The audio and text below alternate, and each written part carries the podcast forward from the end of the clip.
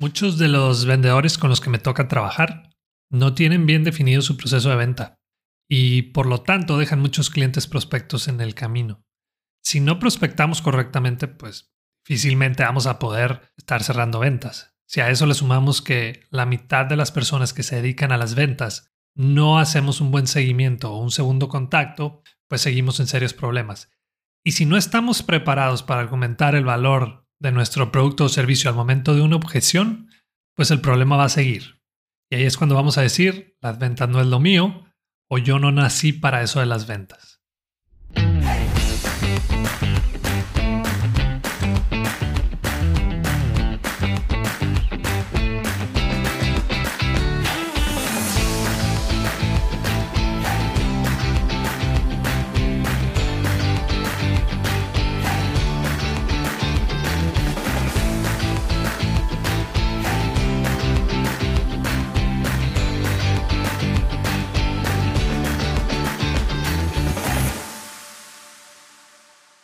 Bienvenido de nuevo al podcast Bueno, Bonito y Valioso. Este es el episodio 67. Yo soy Daniel Rodríguez de la Vega, conferencista internacional, fundador de Creces, host de este podcast y quiero enseñarte todo lo que sé sobre cómo encontrar tu valor en el mercado para que de una vez por todas dejes de competir en precio. Antes de comenzar, les voy a compartir un mensaje que recibí hace unos días porque gracias a, este tipo de mensajes es por lo que sigo con este podcast o con este proyecto. Y ahí les va. Daniel, ¿cómo has estado? No quería dejar de escribirte. Uno de los capítulos que más me movió fue el de si el vendedor nace o se hace. Cuando empezamos el emprendimiento yo dije de una que yo no iba a vender, porque en verdad pensé que no era buena. Pero escuché ese capítulo y me cambió el chip.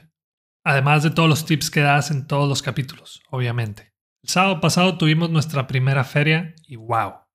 Hablé, vendí y fui muy feliz. Y Kelly también, pero de ella ya me lo esperaba. Así que en serio, mil gracias por inspirarme tanto, eres grande, te mando un abrazo. Ceci, que es la persona que mandó este mensaje, es socia de Kelly y fueron las invitadas del episodio 63 que se llama Emprendiendo y Generando Valor sin Fronteras. Son un par de sudamericanas emprendiendo en Alemania y si quieres saber cómo hacerle en ese tipo de casos, échate el episodio terminando este. Y Ceci, felicidades por romper esa barrera. Y como dice el episodio que comentas, vender no tiene por qué ser difícil. Simplemente lo podemos ver como la manera en la que ayudamos a los demás a resolver un problema específico. Tal cual. Y bueno, ahora sí comenzamos con el episodio y en el de hoy tiene que ver un poco con el episodio o el capítulo anterior. Si se acuerdan, hablé sobre esas cinco cosas que yo tuve que dejar para poder aumentar mis ventas. Y hoy voy a hablar sobre una pregunta que me hizo uno de mis seguidores, Jairo. Su pregunta fue, ¿cuáles son los errores más comunes de los vendedores? Pues es un tema muy común tanto en blogs como en podcasts y le quiero dar un pequeño giro, un pequeño twist. Entonces, en vez de hablar de esos errores, voy a mencionar 10 habilidades que podemos mejorar el día de hoy para subir nuestras ventas. En este episodio van a ser 5 y en el de la próxima semana van a ser el resto. Puedes escuchar el episodio así nada más o, puedes llevarlo a cabo como, como un reto. Y te recomiendo esta última opción porque nos pasa muy seguido que de repente obtenemos tanta información en, una capacitación, en un taller, que se nos complica llevarlo a cabo o, o, se nos complica aplicarlo. Entonces, por eso lo voy a estar dividiendo en 10 partes, las cuales las puedes ir aplicando una por semana para que no se te vayan juntando todas de un jalón. Y bueno, vamos empezando. Lo primero que podemos mejorar en cuanto a nuestras habilidades de ventas es meterle contenido de valor y sobre todo relacionado a las ventas a nuestra cabeza.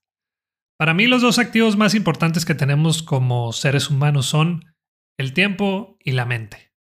Entonces eso significa que nuestro éxito va a depender de cómo administramos el tiempo y qué le metemos a la cabeza.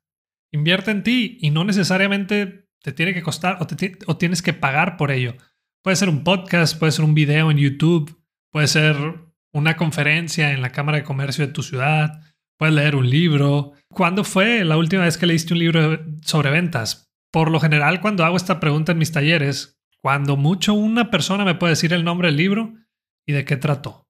Entonces, el meterle buen contenido a nuestra cabeza nos va a ayudar a estar actualizados en el tema en el cual nos desenvolvemos. Ahora, si tienes más dinero que tiempo, pues entonces sí invierte y paga por ese contenido. Yo te puedo asegurar que es una muy buena inversión y de volada la vas a recuperar. Si tomamos en cuenta que solamente el 23% de las empresas mexicanas capacitan a sus empleados, pues entonces no podemos estar esperando a que alguien lo haga por nosotros. Nunca hay que dejar nuestra mejora continua en manos de alguien más. Es, es chamba de nosotros. Segunda acción, date el tiempo de definir a tu cliente ideal. Van a decir que como enfado con este punto, pero la verdad es que de ahí parte todo. Cuando hago la pregunta en mis talleres de cuál es su cliente ideal, la mayoría responden, pues los que tengan el dinero para pagarlo.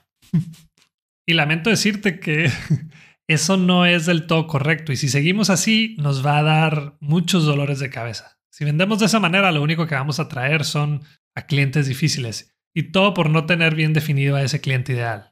Entonces, cliente ideal no es solamente aquel que tiene el dinero para pagarnos o si pertenecen a un nivel socioeconómico, también es el que valora lo que nos hace a nosotros diferentes o a nuestra marca.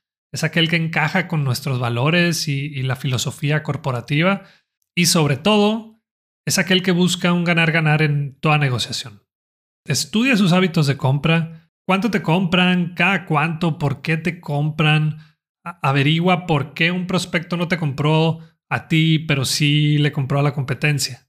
Dedícale su tiempo a definirlo bien y entonces sí toda nuestra oferta de valor, la estrategia de ventas, la estrategia de marketing, la recuperación de clientes perdidos, toda debe de ir enfocada en ese tipo de personas o en ese tipo de cliente ideal.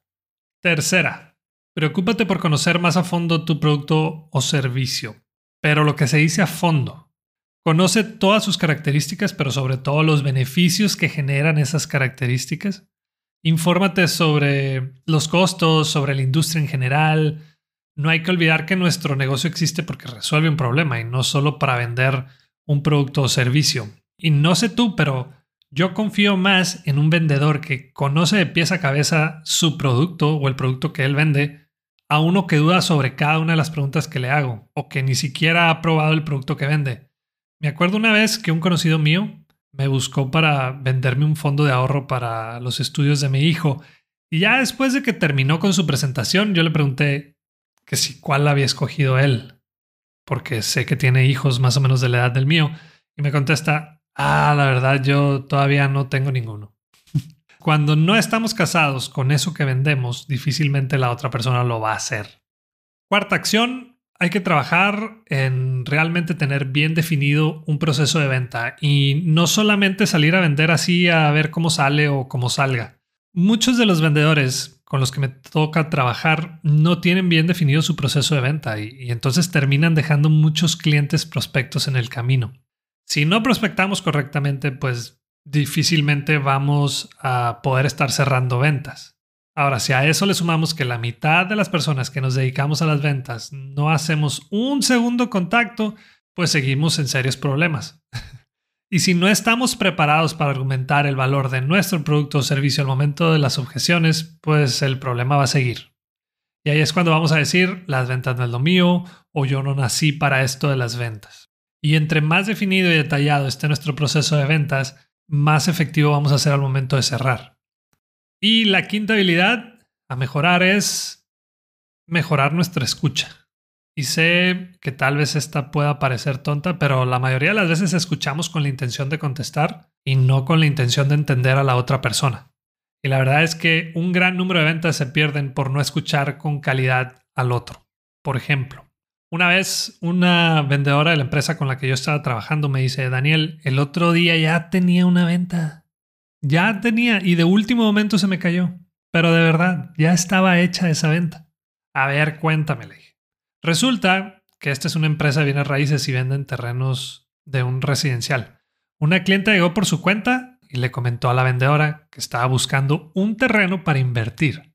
Le dijo que ella no iba a vivir ahí, tampoco sus hijos, y que meramente era para invertir. Entonces la vendedora le dice, claro que sí, mira, estos son los terrenos que tenemos disponibles y el precio por metro cuadrado es de tanto. Ah, muy bien, le dijo la clienta me gusta este y ¿con cuánto lo puedo apartar? Con 20 mil pesos, le contestó la vendedora. Entonces la cliente le dio el cheque quedaron de verse en una semana. Todo muy bien, hasta ahí, porque a los tres días le habla la cliente y le dice que siempre no va a comprar el terreno con ellos, que había encontrado en otro lado y ya hasta lo había pagado. Entonces a la vendedora no le quedó más que decirle, ok, está bien y, no vamos a cobrar el cheque. ¿Dónde crees que estuvo el error? ¿Por qué se fue esa venta? La respuesta no es tan difícil. Se le fue por simplemente no escuchar bien. ¿Qué quisieras saber tú si vas a invertir en algo? Yo te puedo asegurar que lo que la clienta quería saber era cuánto va a valer mi terreno en 5, 10 o 15 años. El error de la vendedora fue pensar que estaba vendiéndole a una persona que, que quería un terreno y construir su casa ahí, como la mayoría de las personas que compran un terreno. He detectado algunos rasgos característicos de las personas que no saben escuchar y ahí te van. La primera es cuando te interrumpen cada vez que dices algo. Hey, fíjate que el otro día te caíste y tú, no, es que el otro día iba saliendo del trabajo y te asaltaron y tú, que no. Otra característica es los que no te voltean a ver cuando estás hablando con ellos. Les estamos diciendo algo y están volteando a ver otro lado. La tercera es cuando te cambian el tema de la conversación, les preguntas cómo te fue de vacaciones y te contesta, ¿qué hiciste ayer? Y la última es esas personas que cuando les estás diciendo algo, le están golpeando a la mesa con la pluma o, están volteando a ver su celular, así como si trajeran prisa. Entonces, analiza estos rasgos característicos de las personas que no saben escuchar y con toda sinceridad, dite a ti mismo con cuáles batallas, nada más con la intención de evitarlas y entonces sí poder cerrar más ventas. Entonces, hasta aquí llega la primera parte de este tema. Vamos a continuar la siguiente semana Así que no te lo pierdas, pero por lo pronto puedes ir comenzando tu reto y puliendo estas habilidades de esta semana.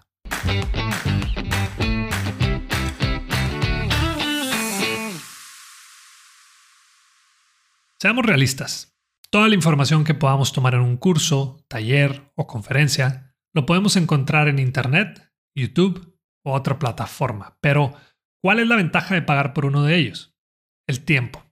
En otras palabras, la curva de aprendizaje es mucho menor. Y es por eso que diseñamos en Creces la videollamada de mentoría. Es un espacio solo para ti, con herramientas, estrategias, tips que te pueden ayudar a cumplir el objetivo que traes de una manera mucho más rápida. Entra a crecesmx.com y en la sección de Aprendamos vas a encontrar la videollamada. Muchas gracias y continuamos. Y se viene la sección de preguntas y respuestas y vámonos de una vez con la primera. ¿Qué me recomiendas para quedar bien con un cliente? Esta pregunta la manda, a ver, Carlos Armando. Saludos, Carlos Armando. Y la respuesta a esta es muy sencilla. Yo pienso que no hay que enfocarnos tanto en quedar bien con el cliente, sino que hay que enfocarnos en hacer sentir bien al cliente. Y eso se logra con un muy buen trabajo, con un producto de calidad, con un muy buen servicio y atención y mostrando el gran deseo de ayudar. Esa persona te lo va a agradecer volviéndote a comprar y también te va a recomendar con alguien más. Entonces, en resumen, no hay que buscar quedar bien con el cliente, sino que hay que lograr que el cliente quede y se sienta bien, que es diferente. La segunda pregunta es de Toño.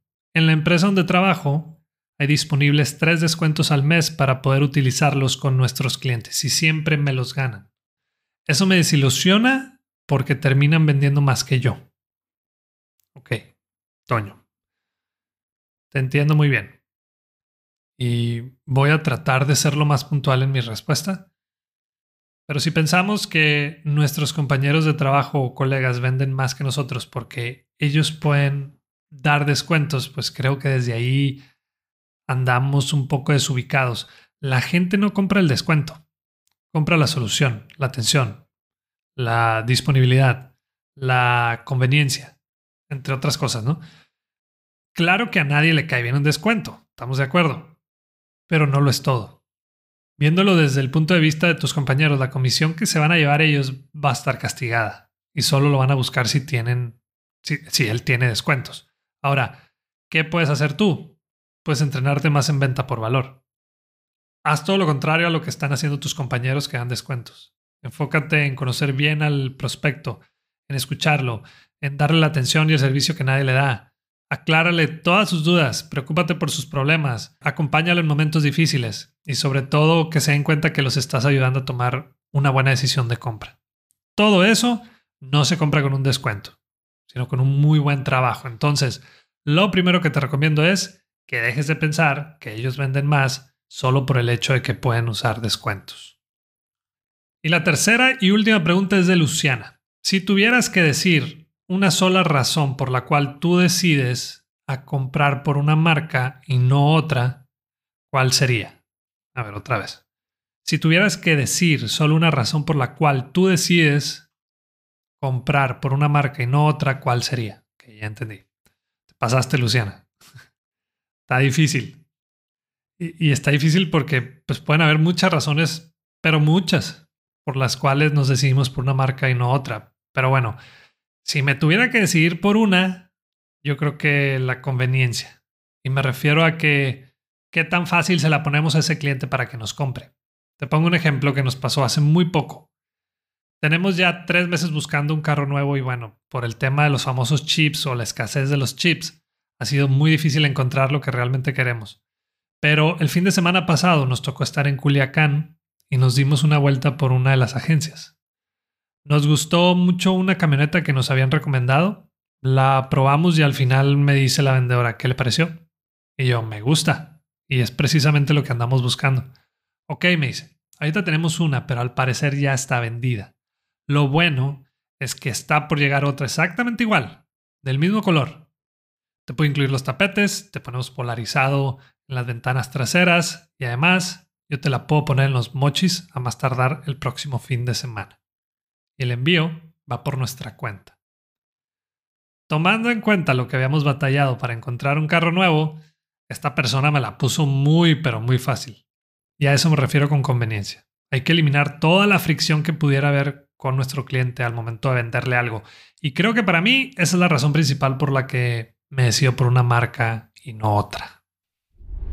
Si te ha gustado y servido este podcast y además quieres ayudarme a que más personas puedan cobrar un precio justo por su trabajo o servicio, que puedan vivir de lo que les apasiona y además encontrar su valor en el mercado, te pido de favor que te suscribas a este canal, que le des clic en la campanita, que nos califiques con 5 estrellas en Spotify o que nos dejes una reseña en Apple Podcast y que también compartas los episodios con tus conocidos y en tus redes sociales. Puedes etiquetar a los invitados o subir frases que te hayan marcado de cada uno de los episodios. Solo así voy a poder seguir creando este contenido y estaré muy agradecido contigo.